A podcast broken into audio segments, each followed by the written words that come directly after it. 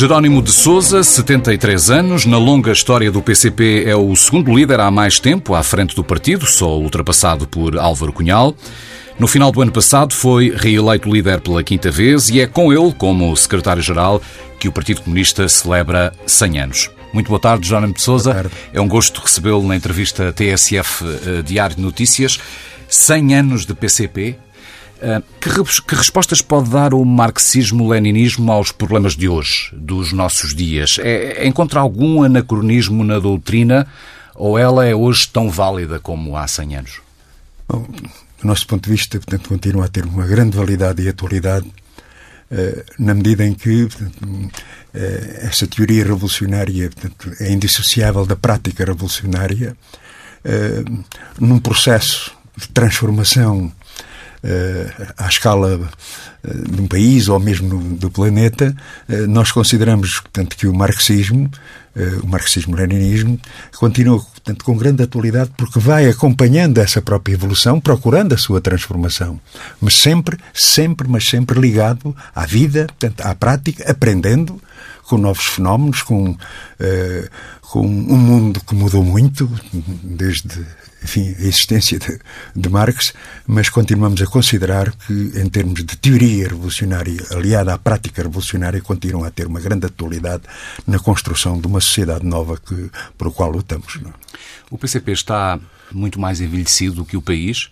Metade dos militantes tem mais de 64 anos, quando no país essa proporção é de 22%, mais coisa menos coisa. Que dificuldades tem encontrado o partido para inverter este desfazamento?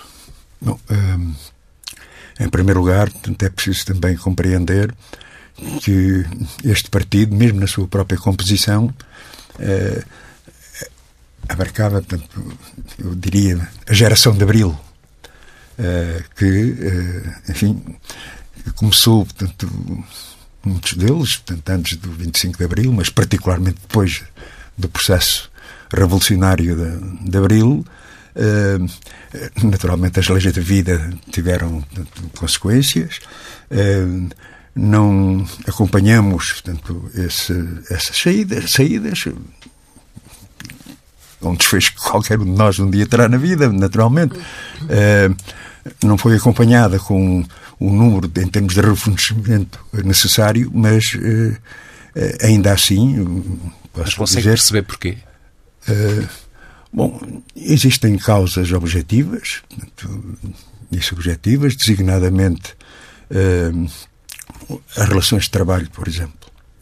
Uh, hoje há muitas empresas onde os trabalhadores nem sequer conhecem a entidade patronal. hoje eh, as alterações nas leis laborais, particularmente visando uh, uma precariedade portanto, muito alargada que atinge particularmente a juventude. A juventude. Ehm, e, eh, naturalmente, também a própria questão do, do sonho, da utopia, do ideal, da transformação da vida, muitas vezes não é entendida. Portanto, eh, pelos jovens que eh, nas escolas muitas vezes fazem, portanto, enfim, uma leitura crítica das coisas. Significa que não encontra culpas próprias do partido? Não. Eu posso admitir que posso, possamos ter, portanto, alguma eh, incapacidade de, de, sedução, portanto, de atração, eh, mas também procuro perceber porquê. Portanto, e eu fui a uma escola secundária eh, falar de Abril, do que era a vida, do que, portanto, do que era a realidade, do que foi transformação, do que foi avanço. Uh, e, e o jovem, portanto, no final da, da sessão, levantou-se e disse: Porquê é que vocês nunca nos contaram isto? E eu creio que isto tem também um grande significado, na, na medida em que uh, só se ama o que se conhece. E por isso mesmo uh, existe naturalmente portanto, algum afastamento o que não impede, mesmo assim, portanto, ainda agora fizemos uma campanha de contactos eh, e de adesão ao PCP, conseguimos mais de 3 mil novos militantes, particularmente trabalhadores e particularmente trabalhadores jovens. Agora, portanto, imagino que é muito difícil. Uh, um jovem hoje pode estar num, num centro de contacto, portanto, uh, num trabalho de administração pública, depois de ter que ir para uma fábrica, uh, de período experimental em período experimental, portanto, uh, sempre numa situação periclitante, numa situação precária, convenhamos que isto não é, digamos, não dá força para, por exemplo, para a sindicalização, que lhe serve, portanto, enfim, vai sindicalizar, portanto, em relação a um centro de contacto, mas amanhã, portanto, já está num, num outro serviço, num outro emprego que não tem nada a ver com aquele que começou, uh, não sente atração por, por sindicalizar, porque sabe que isto, portanto, está em permanente mudança, tendo em conta o vínculo. E por isso mesmo, uh, este esforço que nós fazemos, de eh, entender a nova realidade, portanto, que está em curso, particularmente no mundo laboral, as consequências que tem, digamos, esse desconhecimento do que foi Abril, esse desconhecimento da importância dos direitos, dos direitos, e com esta, com esta questão de fundo. Eh, os direitos eh, não se dão, conquistam-se. E esta percepção, portanto, da elevação da consciência social, eh, do lugar que ocupam na produção, uh, de, do sentimento da exploração. Enfim, eu, aos 14 anos, fui para a fábrica e a primeira lição de marxismo que tive foi portanto, um operário mais velho vir ter comigo, então, quanto é que vens para aqui ganhar? Ah, na altura era um valor irrisório, portanto, 10 escudos por dia, imagino. Uh, e, e ele dizia-me: Bom, portanto, tu produzes 40, uh, recebes 10, os outros 30 vão para o teu patrão. Uh, e senti-me senti imediatamente explorado, não é? Uh, mas, mas havia de facto diferença, porque com um trabalho eh, sempre muito limitado nos direitos, portanto, sempre à sombra da, da repressão, tanto dentro das próprias empresas, não é? No entanto, portanto, nós ganhávamos uma consciência a partir da realidade concreta da nossa vida, portanto, da chegada à fábrica, de, de desse sentimento de exploração uh, e a necessidade que sentíamos eh, da mudança, da necessidade de conquistar, portanto, de, de ter mais direitos, e isso dava uma consciência de classe que os conduzia, que nos conduziu, portanto, a olhar para este partido como o partido dos trabalhadores e dos seus direitos. No último congresso, o PCP elegeu o combate autárquico como uma das grandes prioridades para este ano. Uh, mais votos, mais mandatos. Na prática, em que é que se traduz esta meta para o PCP? Não posso quantificar, portanto, que vão ser uh, eh, 20, que vão ser 30 uh, Mas tem um municípios. Portanto, a nossa perspectiva é eh, manter e reforçar aquelas portanto, que estão sobre a governação da CDU e, eh, naturalmente, conquistar portanto, outras, outras câmaras municipais, outras autarquias, com o reforço dessas posições da coligação democrática unitária. Nós, portanto, já decidimos que a CDU vai concorrer, seja em Lisboa, seja no Porto, seja em, em todo o país, eh, vamos concorrer sob a sigla, sobre o projeto e o programa da, da CDU. Nas últimas autárquicas, o PCP perdeu 10 câmaras, passou de 34 para 24. Enquanto os municípios é que existe a expectativa de uma recuperação? Não, pensamos no, no, na avaliação que fazemos, eh, nós ainda estamos numa fase de prestação de contas, eh, portanto, que é sempre uma etapa que consideramos em relação a, às autárquicas, a prestação de contas às populações, mas depois eh, temos, enfim, eh, mesmo nessas câmaras que perdemos, uhum. ganhamos outras, eh, embora portanto, haja uma situação de déficit.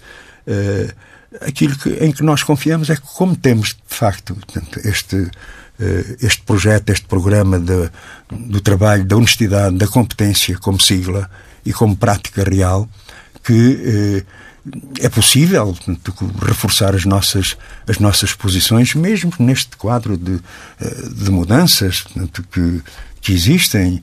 Eh, enfim, eu estou, estou vivo, nascido, criado, residente numa, na mesma terra eh, e aqui pode-se dizer que muita coisa mudou.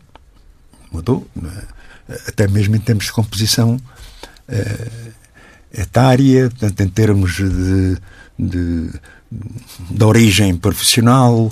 Uh, enfim, eu antes era da cintura industrial de Lisboa. Hoje essa cintura industrial praticamente não existe. Portanto, há aqui uma mudança. Uh, eu vivia num bairro operário. Portanto, hoje está lá um condomínio com, enfim, com, com pessoas que eu não conheço, naturalmente. Uh, mas o que é, em que é que confiamos? Um caso concreto, portanto, estamos a falar aqui de Louros, uh, é pela obra que nós nos afirmamos. Independentemente dessas alterações, portanto, que pesam, que pesarão, uh, é por aquilo que foi realizado, é pela obra que foi construída, portanto, que constitui portanto, a melhor garantia e esta segurança que temos que é possível reforçar portanto, as nossas posições da coligação democrática unitária. Permita-me dar um pequenino uh, passo atrás. A candidatura de Carlos Moedas à Câmara de Lisboa, ao que tudo indica, vai contar com o apoio de uma grande coligação direita. Em circunstância alguma admite vir a, a integrar um, uma aliança de esquerda eh, para evitar o regresso da direita ao poder em Lisboa. Não seria inédito, daí eu reforçar a pergunta. Não. As, as conjunturas muitas vezes determinam as soluções. Uh, mas isso significa que pode haver no futuro próximo uma conjuntura que inverte esta, esta vossa quadro, estratégia definida nesta altura? Neste quadro, portanto, neste quadro, portanto, e tendo em conta aquilo que já enunciei, eh, nada leva a que alteremos portanto, este objetivo de concorrer eh, no quadro, portanto, isso é o lema da CDU, uhum. seja em Lisboa, seja em, no resto do país. Muito bem. Eh, em 2017, o PCP apresentou João Ferreira à Câmara de, de Lisboa. É uma candidatura irrepetível, tendo em conta que as presidenciais, eh, nas quais João Ferreira foi o cabeça de lista, realizaram-se há pouco tempo? Não, nós ainda não, não, discutimos toda a composição das listas, como perceberá, portanto, ainda estamos nessa fase preliminar de, de balanço da atividade. Só para tentar perceber se o João Ferreira pode mas, continuar a ser Mas o João, o João Ferreira... Até porque é vereador na Câmara. Pela, pela, sua, pela sua profunda ligação a Lisboa, por conhecimento, pelo contributo que deu mesmo portanto, neste mandato, uh, continua a ser um potencial candidato à Câmara à Câmara Municipal de Lisboa. Como digo, não está definido, mas estou quase a transmitir uma opinião pessoal, uh, tendo em conta portanto, o trabalho que realizou, num quadro muito exigente, tendo em conta que também era deputado no Parlamento Europeu, mas, digamos, a obra, portanto, o trabalho, a intervenção, as propostas que fez ao serviço deste Conselho de Lisboa dá-nos esta garantia. É nesta altura o comunista uhum. melhor colocado para encabeçar essa candidatura. Tendo em conta até o mandato atual que tem como. Em que data é que o poderemos saber? Em que data é que o poderemos saber se João Ferreira é realmente o candidato? Ah, Quando é que prevê que seja público? Que pode ser, tanto no espaço de poucas semanas. De poucas semanas. O resultado das autárquicas é um teste decisivo para o PCP, certamente. Dir-me-á, um eventual resultado negativo, como aconteceu em 2017, eh, pode ser a prova de que a estratégia de aproximação ao PS desagradou um pouco ao eleitorado do Partido Comunista? Não, em cima da mesa não tem, nunca esteve colocado o problema da de participarmos nesta batalha a pensar no PS ou a pensar portanto, em relação ao governo do PS. Eh, é uma questão autónoma, portanto, o poder local, portanto, democrático, eh, tem para nós, comunistas, de facto, uma importância muito acrescida, tendo em conta a ligação direta portanto, às populações. Eh, e, portanto, nós estamos a pensar no futuro do, do, governo e da política do governo, portanto, aí mantemos a nossa posição, achamos que, portanto, eu acho que é importante sublinhar que eh, não seremos força de apoio do PS. Naturalmente, também portanto, não dissociamos da necessidade do combate portanto, eh, ao PSD, CDS, aos seus sucedâneos, sucedâneos reacionários. Eh, portanto, eh, temos, temos uma proposta própria temos, portanto, um projeto eh, que, eh, naturalmente, portanto, está longe de ser concretizado e que o PS não tem capacidade de concretizar, tendo em conta o seu amarramento eh, àquilo que consideramos políticas de direita. E, independentemente do processo, daquela fase da vida política nacional, onde demos uma contribuição decisiva para afastar o governo do PSD-CDS, mas simultaneamente e eu acho que isto é importante sublinhar, porque tem sido muitas vezes desvalorizado. Não perdemos uma única oportunidade para que uh, conseguíssemos uh, questões, tanto situações, reivindicações que uh, constituem uma forte aspiração dos trabalhadores portugueses. Foram coisas pequenas, dirá. Sim, portanto, o aumento da reforma, extraordinário das reformas e das pensões, o reforço, portanto, da das políticas sociais em várias áreas, eh, questões que estão ainda no orçamento e que o governo ainda não concretizou, tão importantes que foram para esta uh, situação dramática que o nosso país viveu portanto, e ainda vive uh, em termos de pandemia. Pode-se dizer, bom, mas não foram questões estruturantes, mas foram direitos que foram conquistados a pulso muitas vezes e que estiveram em causa eh, com o governo PSD-CDS. E desvalorizar, considerar que são uns trocos. Esses avanços que se conseguiram, portanto, desde a, já disse, da questão das reformas das pensões, a questão do, uhum. do 13 terceiro mês, eh, as questões do combate, portanto, à própria precariedade, eh, a valorização insuficiente, diga-se, do salário mínimo nacional, eh, tudo isso considerado, portanto, como trocos, é, portanto, de facto, uma visão estreita eh, e que não nos levou, portanto, a perder votos.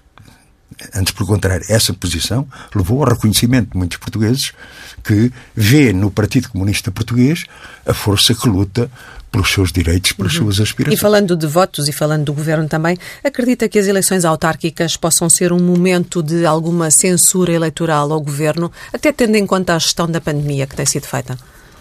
Bom, hum, a questão que coloca tem várias complexidades, mas há uma que, eh, que eu posso acompanhar em termos de raciocínio, que é o facto a ausência de respostas por parte do governo do PS a questões candentes, atingindo duramente diversos setores, particularmente os trabalhadores, mas também os micro, pequenos e médios empresários. Estamos a falar de centenas de milhares de micro, pequenos e médios empresários, de diversos setores. Uh, a falta de proteção social. Uh, mesmo no quadro da pandemia, portanto, uh, subestimou os efeitos que ela teve eh, em muitos e muitos portugueses, em muitos e muitos trabalhadores, pequenos empresários, agricultores, eh, que sentiram eh, a insuficiência das medidas e, particularmente, muitos deles a verem a falência já não é da sua empresa, mas das suas próprias vidas. E acredita que a penalização chegará nas autárquicas por causa disso? Pode acontecer, naturalmente, essa insatisfação potenciada, como está a ser feita por parte da direita, é? que enfim, cinicamente portanto, fez o mal portanto, e, e a caramunha portanto, e vai tentar capitalizar quando nós sabemos que, eh, sei lá, um exemplo concreto, a legislação laboral, portanto, todas as injustiças que comporta, teve um selo que foi do, do, do PSD, naturalmente também do PS, diga-se onde aí funciona sempre o Bloco Central. E isso significa que, no essencial, poucas continuam a ser as diferenças políticas entre PS e PSD. Este governo de António Costa é um governo, podemos dizê-lo, de direita? Não, eu não disse que é um governo de direita, mas é um governo com políticas de direita. Uh, particularmente em relação à situação económica e à situação social. Uh, na situação económica, portanto, é claro, porque as suas opções uh, não são de estar ao lado dos que menos têm, portanto, e menos podem, portanto, de, por exemplo, em termos de situação nacional. O grande déficit do nosso aparelho produtivo, da nossa produção nacional, é o maior, portanto, e mais grave déficit que temos no nosso país. E umas, as pequenas empresas que eram, portanto, no plano do mercado interno, um, uma força positiva, portanto, em termos de evolução económica, eh, foram praticamente abandonados. Portanto, houve ali pequenos apoios que rapidamente foram consumidos e uh, uma política que conduzida erradamente, sempre virada para as exportações, ou seja, uma economia sempre numa perna, quando deveria ser nas duas, importações e exportações, fundamentalmente exportações e serviços do mercado interno, que uh, o governo timidamente portanto, fez alguns esboços, agora vem portanto, a chamada bazuca, portanto, e numa primeira leitura lá verificamos que não dá respostas estruturais a problemas estruturais que temos no nosso, no nosso país, particularmente não produzindo o que o país precisa, comprando lá fora aquilo que podíamos produzir cá dentro. E isto uh, tem uma caracterização, obviamente, portanto, uh, que é quando falamos de políticas de direita, porque corresponde aos grandes interesses, particularmente dos grupos monopolistas, e não àquilo que é a nossa realidade nacional. O orçamento do Estado, que foi viabilizado com a abstenção do, do PCP, já está desatualizado, tanto ao nível das despesas como, como das receitas. É mais do que provável um, que tenhamos em breve um orçamento retificativo. Ele contará com a viabilização do PCP. Que condições coloca para eventualmente o vir a viabilizar? Bom, é uma questão, é uma questão primeira e principal a necessidade que é de concretizar o orçamento que está em vigor. Ehm, nós, portanto, se olharmos portanto, para o conjunto de propostas, e foram dezenas, 40, 50 propostas do PCP que foram aprovadas, eh, a maioria delas falta tanto concretização ou eh, eh, são reduzidas na própria dimensão. Portanto, a questão que coloca para nós, portanto, levanta este desafio. Concretize, cumpra-se em primeiro lugar, o orçamento que está em vigor e, naturalmente, avaliemos se sim ou não tanto são necessários e suficientes. Agora, eh, tentar dar um, digamos, um, um passo maior que a perna, que é, temos este instrumento em vigor, atira-se para o lado, eh, então, e depois as medidas positivas que ele continha, que fazer delas. Portanto, nesse sentido, eu acho que é um bocado fuga para a frente ou fuga para o lado, passo o termo, pensar num orçamento retificativo sem exigência do cumprimento daquele que foi uhum. aprovado. Vamos olhar a 2020. O PCP também se, eh, se absteve, eh, mas depois votou contra o, orçamento eh, suplementar por considerar que era insuficiente. E, a pergunta é se é um cenário que mantém aberto, até porque com uma provável viabilização ou abstenção do, do, por parte do PSD, como aconteceu em 2020, isso poderá libertar o PCP para assumir uma oposição ao documento? Bom, uh nós nunca fazemos juízes de valor portanto, apressados, sem conhecimento de causa. Eh, a pergunta que a Rosália coloca, portanto, levanta esta questão, que é de saber se queimamos uma etapa e se, portanto, enfim, vamos alcançar aquilo que eh, não se conseguiu neste processo portanto, eh, que decorreu portanto, em termos do Orçamento de Estado para 2021.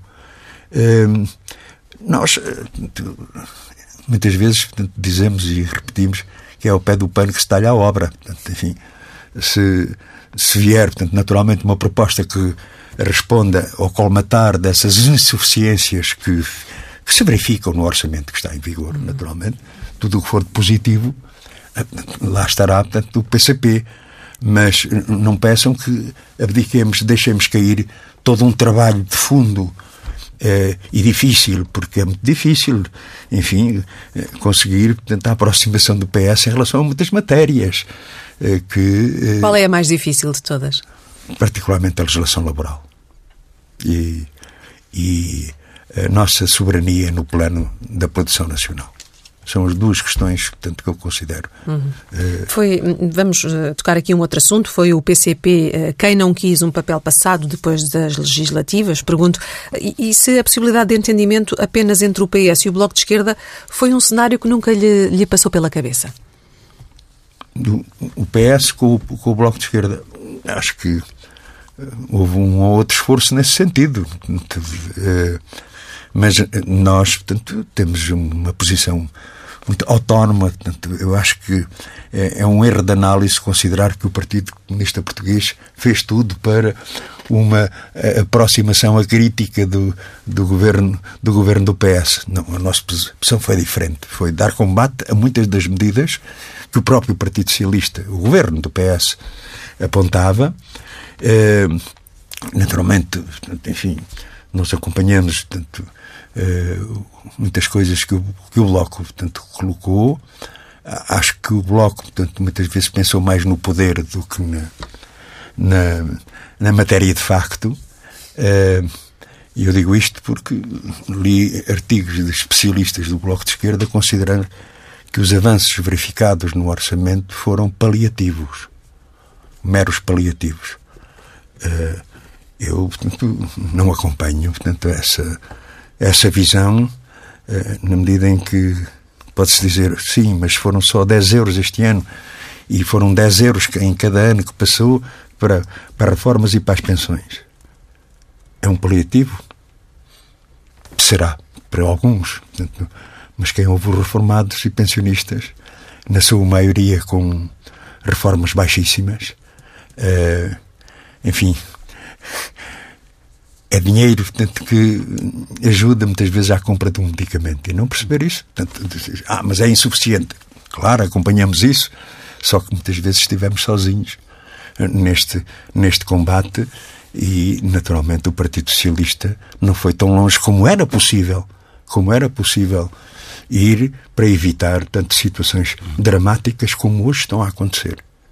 É uh, eu acho que esta pressão tanto que resulta do estado de emergência, do confinamento, está a subestimar as consequências económicas, sociais, tanto uh, psicológicas, por parte de muitos e muitos e muitos portugueses que não sabem o que é que fazer à vida.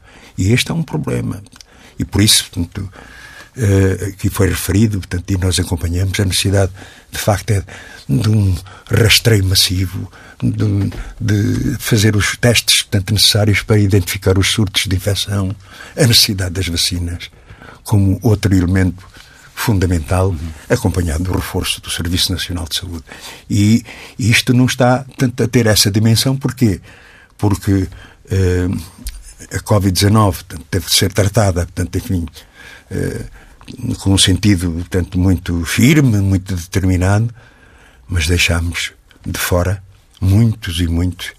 Eh, eu estou a falar de crianças, estou a falar, portanto, de jovens que, eh, enfim, estão a ter dificuldades muito grandes. Em primeiro lugar, de compreensão. Vá lá explicar a uma criança, eh, vá lá explicar ao meu neto de 5 anos que eu não posso ir lá à casa Porquê? Já fui confrontado com isto, não é? Uhum. Deixa-me perguntar-lhe se está ansioso por conhecer o plano de desconfinamento. Sim, portanto, acho que é uma condição importantíssima poder respirar, poder uh, acreditar que isto vai melhorar, tanto desde que sejam cumpridas essas, essas três, quatro questões que eu aqui coloquei, portanto, e, que, uhum. e já comecei a ouvir falar de muitos que estavam claramente com os ouvidos fechados para essa possibilidade e essa necessidade, porque precisamos mesmo recuperar a alegria de viver. Uh, ao longo dos últimos anos, por várias vezes, o Primeiro-Ministro adotou um tom de dramatização quando uh, o PS, minoritário, uh, viu em risco a aprovação de, de, diplomas essenciais. E até agora tem resultado, porque as chamadas maiorias negativas não, têm, não têm tido um efeito real. Na prática, o PS não tem estado de mãos livres, a expressão que tanto usou na, na última campanha para, para as eleições legislativas? Sim. O, o problema do PS é, em questões de fundo, eh, tem sempre uma garantia. Por muito conversa fiada, muito discurso proclamatório, eh, a verdade é que, em última análise, entendem-se sempre, portanto, com o PSD naquilo que é de fundo em termos de política europeia, em termos dos fundos comunitários, em termos, em termos da, da legislação laboral, sempre, mas sempre, que se coloca ao Partido Socialista a necessidade de corrigir muitas das coisas que teve responsabilidade histórica e, e legislativa. Uh, que piorou, portanto, as, pioraram as condições de trabalho portanto, dos trabalhadores, uh, o PS tem sempre esse, esse descanso que é Portanto, lá vem o PSD. Portanto, se, se, o, se, o, Partido Socialista tiver alguma dificuldade, lá vem o PSD. Mãos livres é, é, é por, por, culpa do PSD e não, não propriamente da esquerda. No, no, no recente congresso do partido disse que o PCP conta. Quais são as prioridades no diálogo com o Governo? Legislação laboral, as matérias que já focou aqui ou enuncia alguma outra? Não, eu creio que eh, neste curto prazo a questão da pandemia portanto, deve merecer portanto, um esforço um esforço prioritário eh, depois dar resposta de fundo a problemas de fundo que eu não sei tanto como é que vai ser aplicado aqueles, aqueles milhões ou milhares de milhões que hão de vir portanto, e, e hão de ser aplicados como onde uh, naturalmente como português qualquer português diria portanto, bom precisamos de reforçar o nosso aparelho produtivo precisamos de produzir mais para criar mais riqueza esta uma questão que une muitos muitos e muitos portugueses desta necessidade objetiva depois do ponto de vista da realidade social e laboral uh, o valor do trabalho foi mais uma vez demonstrado nesta pandemia. O que seria sem essa força do trabalho dos profissionais de saúde, de outros trabalhadores de higiene, de limpeza, de, de gente que não pôde parar, que continuou a trabalhar mesmo num quadro de pandemia, não tivera porventura sido. Portanto, esse valor do trabalho, o que é que teria acontecido? Então é a altura não só de valorizar, valorizar, o trabalho, como valorizar os trabalhadores que estiveram portanto, neste combate e que continuaram a produzir, mesmo nas condições de risco que resultam da pandemia. Uhum. Eh, o Governo já disse em vários momentos que o PCP é um interlocutor de confiança em oposição à atitude do Bloco uh, que falávamos há pouco. Um, Perguntar-lhe se sente esses elogios eh, um pouco como um abraço de urso um, e que o Bloco desertou, uh, como acusou o Partido Socialista. Não. É, bom, eu creio que essa afirmação resulta do facto de, de termos, de facto, uma posição determinada, firme, mas séria. É, e é, muitas vezes, nessas discussões que realizamos, em termos de, no quadro do Orçamento de Estado, nós não éramos profundamente convictos da justeza das nossas propostas e, portanto, com um PS muito recuado, portanto, sempre, mas sempre com o governo, portanto, enfim, eh, sempre a ver se eh, ultrapassava o problema, portanto, fomos muito, eu não digo teimosos, né? mas fomos muito determinados, exigentes, eh, embora com, com seriedade. Estávamos perante um processo em que uma reivindicação que nós conseguíssemos ia beneficiar alguém, isto dá-nos muito, eh, muita firmeza, muita determinação. E, e, e, acho que é isso que, portanto, que passa pelo reconhecimento do governo do PS, mantendo as nossas divergências de fundo. Uh, divergentes, portanto, mesmo em termos de, uh, de projeto, portanto, em que, enquanto que nós temos um projeto que já, te, que já teve aqui alguns traços que, de afirmação, uh, um PS, portanto, que sempre em última análise acaba por encostar, portanto, à direita naquilo que é de fundo, naquilo que é de fundo. Eu não estou a dizer que o PS é igual ao PSD, mas naquilo que é de fundo, de facto, há ali entendimentos e eh, achamos nós se vamos para um processo desta natureza, o mínimo que se exige é seriedade. Uhum. E foi isso nesse, que nesse diálogo de que fala com, com o PS, perguntar-lhe, tem sido fácil eh, dialogar com António Costa ou seria mais fácil outro interlocutor, numa altura em que se fala da sucessão de António Costa, seria mais fácil uh, outro interlocutor, um socialista da ala esquerda, como Pedro Nuno Santos? Seria mais fácil para esse diálogo com o PCP? Nós não temos essa, uh, não temos essa perspectiva, nem procuramos, portanto, selecionar este ou aquele Uh, dialogamos com todos os ministros, portanto, no quadro, como digo, de, do Orçamento de Estado, na Assembleia da República, uh, e, um, digamos, nós recusamos qualquer ideia de ingerência da nossa parte em relação aos interlocutores. O nosso interlocutor foi sempre o Governo, enfim, uh, nas suas diversas áreas. naturalmente, houve também encontros com, com o atual Primeiro-Ministro, eh, mas num quadro claro, portanto, de, de ninguém querer enganar ninguém. Uh, nós éramos muito. Enfim, se vocês assistissem, enfim, muitas vezes esta proposta ou aquela, portanto, essa não. Essa não aceitamos. Essa vamos ver. Essa queremos discutir. Essa queremos aprovar.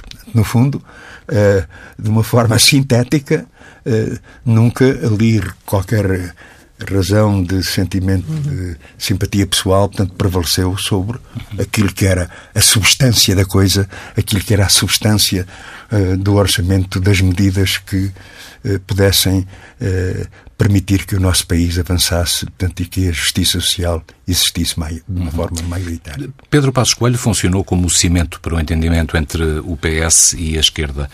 O crescimento da extrema-direita pode vir a ter esse mesmo efeito? Eu creio que. Eh, enfim, a primeira questão, portanto, é em relação ao crescimento de, das forças reacionárias, eh, eu diria, portanto, que o PS tem responsabilidades nisso. Responsabilidades porque não resolve os problemas. E eh, aparece alguém, portanto, que, enfim, que diz corruptos isto é uma frase, é uma expressão muito forte. Qualquer pessoa tem um caso conhecido de corrupção portanto, e pensa, portanto, tem razão. Eh, então a melhor forma de eh, combater esse, esse crescimento de, dessas forças reacionárias é dar o combate à corrupção. Combate efetivo. Uh, ou, portanto, enfim, em relação uh, a comunidades, a minorias portanto, que existem no nosso país, uh, não custa nada, portanto, incendiar portanto, os ânimos em relação a este ou aquele ato deste ou daquele setor de, qualquer comunidade. portanto, ou seja, no fundo, é eh, criar condições para que o esvaziamento se faça com um sentido político natural, de demonstração que aquilo não passam de slogans, mas que não tem como objetivo resolver os problemas do mundo. Deixa-me colocar a pergunta de outra maneira. O Chega está aparentemente a afirmar-se por representação de descontentamentos. Uh, o PCP está a perder capacidades nesse domínio ou pura e simplesmente não consegue lidar com o tipo de descontentamentos que o Chega representa? Obviamente, nós nunca acompanhamos uh, a declaração, portanto, o sentido proclamatório de algumas propostas que, que colocou, uh, na medida em que trazem no bojo, digamos, um caráter profundamente repressivo e perigoso. E perigoso. Uh, enfim. Eu sou do antes do 25 de Abril. Mas, enfim, é? mas para e... escolher o apoio de parte do eleitorado e de uma parte que é cada vez mais substancial. Sim, mas eh, não vale tudo. Na minha opinião, não vale tudo.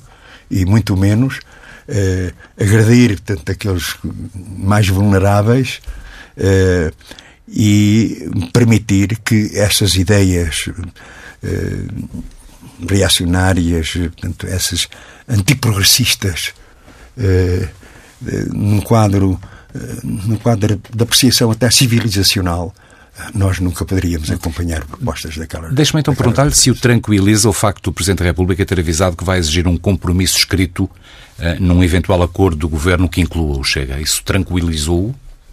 Uh, bom, não, não me tranquilizou nem deixa de tranquilizar. Portanto, isto, às vezes, uma boa intenção não chega. Não chega. Já agora falando da, do Presidente da República, perguntar-lhe também como é que tem visto a relação entre São Bento e Belém. O Presidente influencia a governação? Bom, uh, não posso afirmar a pé juntos que influencia, mas que parece, parece.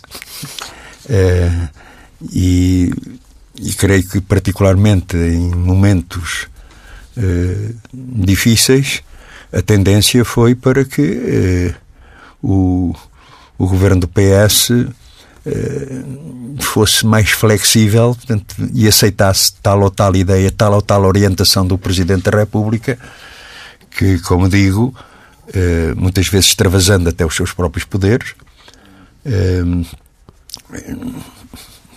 deixou de ter como preocupação central portanto, esta ideia portanto, que está consubstanciada no juramento que se faz que o Presidente da República faz perante a Constituição. Defender, cumprir e fazer cumprir a Constituição da República. Essa deve ser a tarefa principal, naturalmente, portanto, eh, procurando portanto, um magistério de, de influência, percebo isso, mas mais de qualquer coisa, mais de qualquer conselho, mais de qualquer opinião, portanto, o, o Presidente da República deve, eh, vai fazê-lo agora mas não faça apenas um, um juramento de circunstância. Considero que importante seria o Presidente da República fazer um juramento com a consciência da importância da Constituição da República, que aliás ele votou, votou a favor em 1976. Uhum. E causou-lhe surpresa o facto de ter sido eleito com o apoio de tantas vozes importantes do PS? Foi uma surpresa para si? Quem o? O Presidente. Ah, o Presidente. Não, portanto, eu acho que houve sinais e sintomas antes da, da campanha, tanto e, e até mesmo antes do anúncio do Presidente da República que ia ser candidato, um, houve claramente, enfim, manifestações uh, de apoio, umas mais enviesadas que outras. Estará a lembrar-se do episódio na Alta Europa? Ah, por exemplo, este é um belo exemplo. O Presidente da República já avisou que não espera nem deseja uma crise política neste ano de 2021. O que é que lhe parece que pode eventualmente vir a conduzir a uma crise política no, no final deste ano? Bom, eh, uma crise política eh, pode resultar, designadamente, de uma crise social. Uma crise social, de agravamento da situação eh, económica e social, com todas as consequências e sentimentos e opções de voto que se têm com este perante essa situação, perante a vida de muitos portugueses. Ou seja,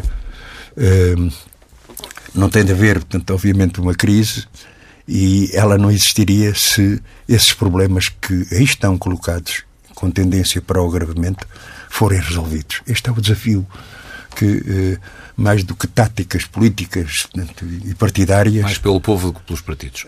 Responda-se aos problemas do povo e do país e, naturalmente, não haverá crise política. Estamos quase a chegar ao fim do nosso tempo. Duas perguntas finais. Um, só muito excepcionalmente o PCP antecipa um congresso. Aconteceu apenas por duas vezes. Muito embora o secretário-geral seja eleito pelo Comitê Central, é de esperar que Jerónimo de Sousa fique como secretário-geral até ao final da legislatura? Bom, é uma pergunta que, que eu não sei responder. Aquilo responder, por exemplo, por razões de saúde, por razões eh, diversas. Eh, eu fui eleito pelos meus camaradas, de facto, do Comitê Central em Congresso, eh, sempre com uma grande tranquilidade. Eh, se deixasse de ser, portanto, também poderia ser entendido como um grande ato natural eh, do partido. Mas eh, enfim, as conjunturas, portanto, eh, a necessidade de puxar, portanto, neste quadro tão difícil que aí está. Eh, naturalmente podia ter sido, portanto, eh, outra escolha, mas a opção do, do, do coletivo partidário foi, portanto, significativa, portanto, e até animadora, portanto, para quem anda nesta vida, não é? E depois também, portanto, acho que não estou em tempo ainda de escrever memórias. Uh, continuar, enfim, identificar-me com o que, é, o que é projeto uh, para a nossa sociedade, para o nosso povo. Tanto, há tanto e tanto para fazer e essa é uma disponibilidade, mesmo sabendo que, enfim, portanto, uh, já tenho dito e repito, portanto, conheço neste, ao longo desta vida portanto, muitos homens e mulheres imprescindíveis, mas não conheço ninguém que, que seja insubstituível. Portanto, a lei da vida, os processos, as conjunturas, mas também a determinação, a confiança, determinarão portanto, o posicionamento da direção do meu partido. Jerónimo de Sousa, secretário-geral do Partido Comunista, parabéns pelo centenário do PCP e obrigado de novo por ter vindo à entrevista TSF. Muito obrigado. Muito obrigado. Muito obrigado.